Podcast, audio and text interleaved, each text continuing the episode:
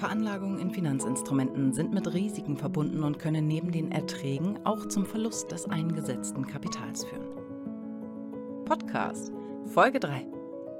Der Inflation entgegentreten. In der Medienberichterstattung ist das Wort Inflation vor geraumer Zeit wieder verstärkt eingezogen und wird ausgiebig thematisiert. Wir haben das Wort ständig im Ohr und ich frage mich, ob jedem so ganz klar ist, was das für unser Erspartes bedeutet. Denn so viel vorab, eine Inflation lässt den Wert unseres Geldes immer weiter sinken. Was können Sie also tun, um Ihre Einlagen davor zu schützen oder zumindest die Auswirkungen abzuschwächen? Das klären wir in dieser Episode von Sandras Money Moments. Zunächst einmal, was bedeutet Inflation? Bei der Inflation handelt es sich um die Messung des Geldwertes im Zusammenhang mit der Kaufkraft. Die Teuerungsrate bezeichnet die prozentuale Veränderung der Lebenshaltungskosten. Ein sogenannter Warenkorb gibt darüber Aufschluss, inwieweit sich diese Kaufkraft verändert. Das Geld, das uns als Lohn oder Gehalt monatlich ausgezahlt wird, hat einen bestimmten Wert, eine Kaufkraft. Sie kaufen damit ihre Lebensmittel, bezahlen die Miete oder den Kredit ihrer Immobilie, gehen davon essen oder fahren davon in den Urlaub. Die Inflation gibt prozentual an, inwieweit sich diese Kaufkraft negativ verändert. Ein positiver Wert, also eine Kaufkraftsteigerung, wird Deflation genannt. Die Ermittlung der Teuerungsrate ist eine Betrachtung vom Ist-Zustand des aktuellen Monats auf den Monat von vor einem Jahr.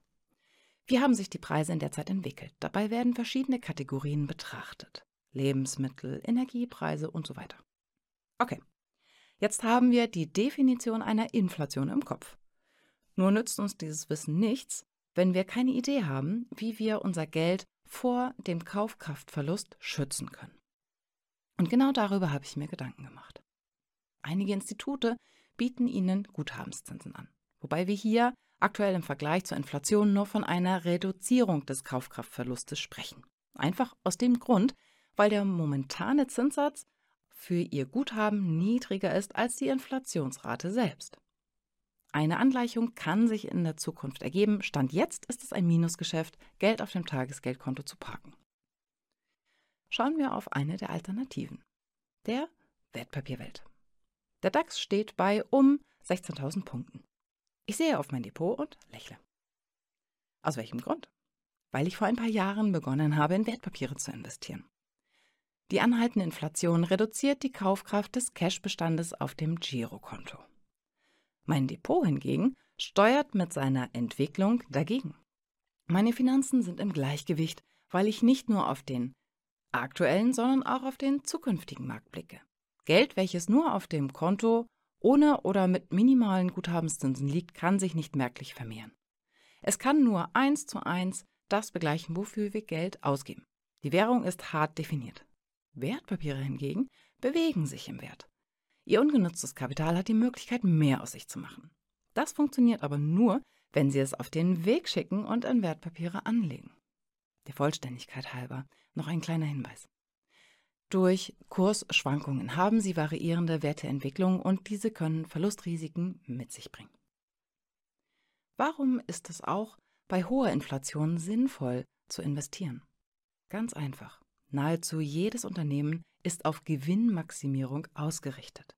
Auch in herausfordernden Zeiten wie bei einer Inflation behalten Unternehmen die Optimierung der Prozesse und Anlagen im Fokus. Unternehmen versuchen der Inflation auch mit Preisanpassungen ihrer Produkte und Dienstleistungen entgegenzuwirken. Damit werden sie zu Inflationsgewinnern. Sie haben das Bestreben, aus dem Vorhandenen mehr zu machen. Und das gilt auch für das zur Verfügung stehende Kapital.